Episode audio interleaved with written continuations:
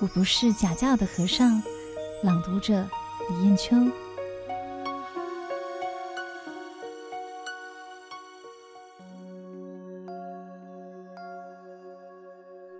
我不是假教的和尚之三。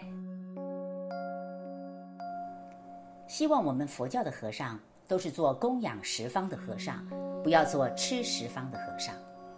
无论出家的徒众，在家的弟子，我们虽然还未成道，我们先广结人缘，做一个发心的菩萨。要佛教靠我，我不靠佛教。我在无意之间写了《我不是假教的和尚》一文，最初只是想，我们出家人的信仰应该要净化，发心要真诚，忍耐要加强，尤其出家修道生活中要有为了佛教的观念。养成关怀信徒的习惯，要严以责己，宽以待人，要全力做弘法利生的工作，要与人为善，要从善如流等，做一个稍微像样的佛弟子。想不到《人间福报》在元月二十三、二十四日发表以后，各界有了热烈的反应。海外像英国、美国等地都有阅读这篇文章的人。例如，在牛津大学修学博士的张少威，伦敦的妙想法师，都传来他们的回响。大陆大觉寺的一些执事更有热烈的回应。还有居住在休斯顿辜振甫先生的二小姐赵姑怀珍女士，也多所肯定，让我感动之余，又写了再说我不是假教的和尚。这篇文章在元月三十、三十一日发表后。反应更是热烈，我一时兴起，干脆再来一篇三说吧。因此，我就再谈一次，我不是假教的和尚。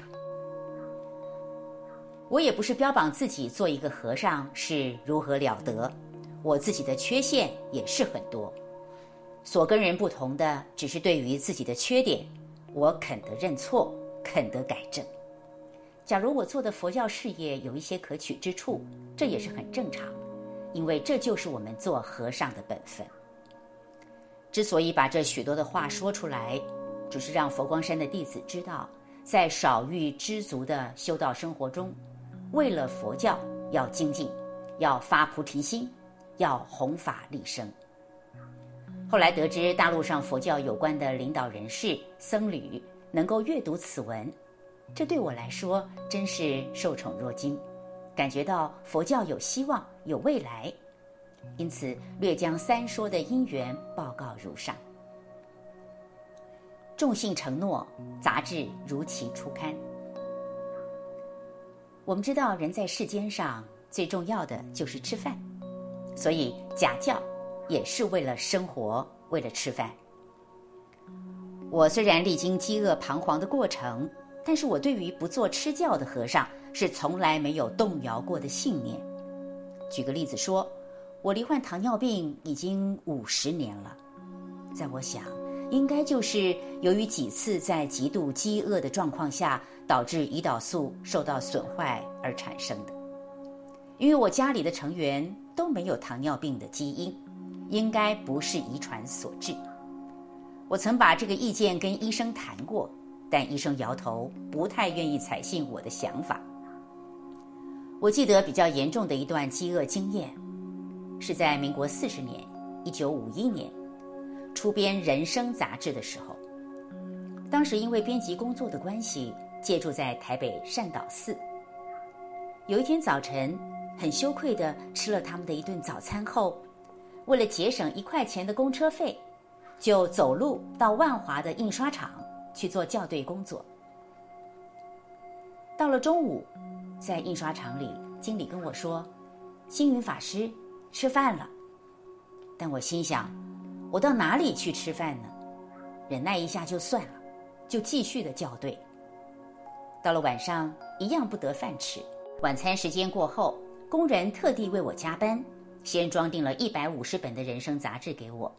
因为我已承诺发行人东初长老要如期交给他，我在细雨纷纷中，硬是从江子翠的大里街走到了万华火车站，坐上火车到北投，从老北头再转车到新北投。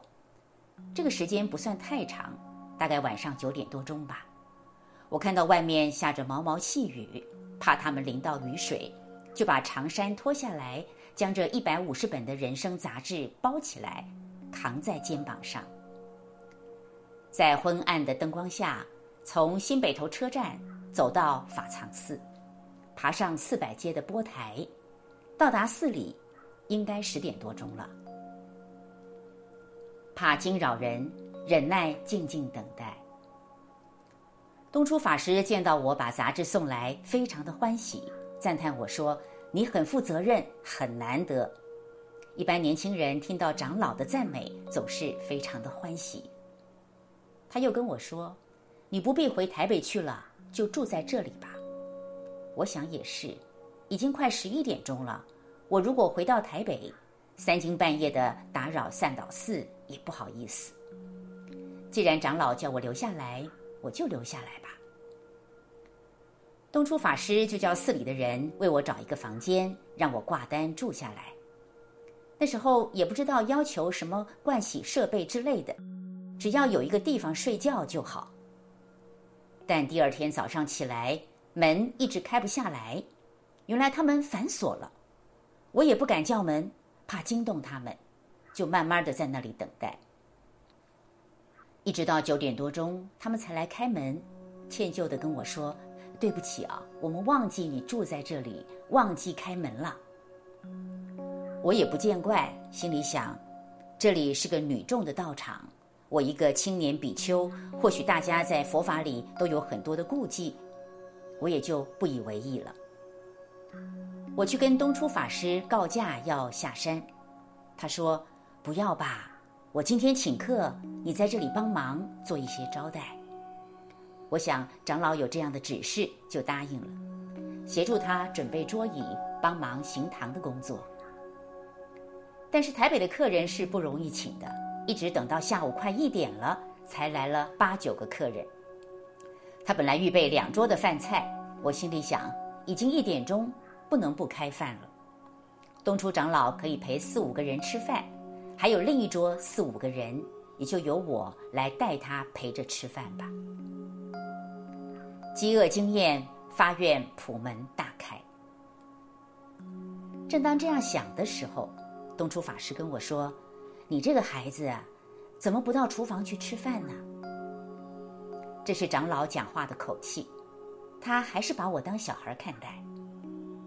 这时我才想到，我做过小学校长，做过教务主任，也做过南京华藏寺的住持，我应该不是小孩子了。但是陪客吃饭，我还是太年轻，不够资格。我当时愣了一下，心里想：我也真的饿了，就到厨房吃吧。经过厨房，看到里面正在准备请客的餐饮，那种忙乱的样子，我一个人也不认识，实在不好意思进去要饭吃，所以就从厨房外面的一条小路直接下山返回台北了。记忆里，我那时处于极度的饥饿状态，因为。我昨天的中饭还没吃，晚饭也没吃，今天的早饭也没吃，现在又已经下午了，我还没有东西吃。走过那四百个阶梯，每一脚仿佛踩在棉花上面一样，像腾云驾雾一般。我不知道自己是怎么样的下的山。就这样，我回到了台北。人家或许有一时设想不到的地方。我也没有什么怨恨之心，但是当时就立志，假如将来我有办法，一定要给大家吃饭。我可以做不吃教的和尚，但是我不能不让大众吃饭。将来我一定要普门大开，欢迎要吃饭的人都进来。所以后来我创建了普门寺、普门中学、普门幼稚园、普门杂志、普门学报等等。就是希望普门大开。在我台北的道场，在佛光山的朝山会馆，我都招呼管理人，每天多准备两桌菜饭。因为那个时候要吃到素斋比较困难，我们无条件的供应，不必问来客的姓名，他吃过就可以走了。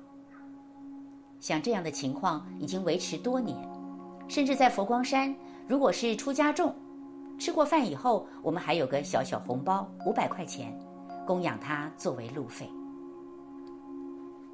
不假教的和尚还是消极的，我应该更要有积极的形式，也就是所谓给人方便。到现在可以说，在佛光山斋堂里面，不管你认识不认识，吃饭的时候你进去坐下就吃，吃过了以后你就离开，也没有人问你。当然也不是什么好的招待，只是一点微分的供养心，应该对得起诸佛菩萨和一切善事客人们。这也是我们些许的愿心。今天在佛陀纪念馆景色最优美的地方，有一间樟树林滴水坊，提供一碗饭、一碗面，每天大概也有数百人进去用餐。我是不准他们定价收费的。五六年来，应该都皆大欢喜吧。行动落实，学府演讲红化。为了做不吃教的和尚，不能只是口头说说而已，我必须要用行动表示自我的作为。因此，我更积极地忙于佛教的弘化工作。在民国四十年代初期，我还没有力量办大学，但是我去向教育部争取立案。在宜兰办了光华补习班，提供给青年有一个读书的环境。像现在社会上的林慈龙、林清志、郑时延、黄三玉等等，大概都是曾经在这个补习班里的。我也到全台湾各监狱去弘法，到各个工厂去布教，但是我的志愿是希望到大学里面去讲演。在台湾，我也讲过好几所大学，但我心里想。一定要到台湾大学讲一次，才算是把佛法带进高等的教育学府。透过学校社团的安排，我的徒弟筹备了讲演会，海报都贴出去了。我也从宜兰搭车前来台北，赶赴讲演的活动。但我一下火车，郑慈文就面带懊恼地跟我说：“师傅，我对不起您，学校不准出家人讲演。”我一听，感到很失望。佛教也是教育，为什么大学要排挤佛教呢？后来听说，还是佛教的人士反对我进入校园，向学校建言，不可以让我演讲，不可以让和尚进入学校。尽管如此，我并不气馁。过了几年，我把日本的水野宏元先生请来台湾客座。他是东京帝国大学名誉教授，世界知名的学者，也是一位和尚。只是在日本的习惯，他们都不称和尚，而是以教授称呼。此外，还有研究天台学的名教授牟宗三先生，研究儒学的唐君毅先生等，我都把他们请到台湾大学上课讲演。成功不必在我。能让其他具有素养的和尚进入台湾大学讲佛法，不也是一样的吗？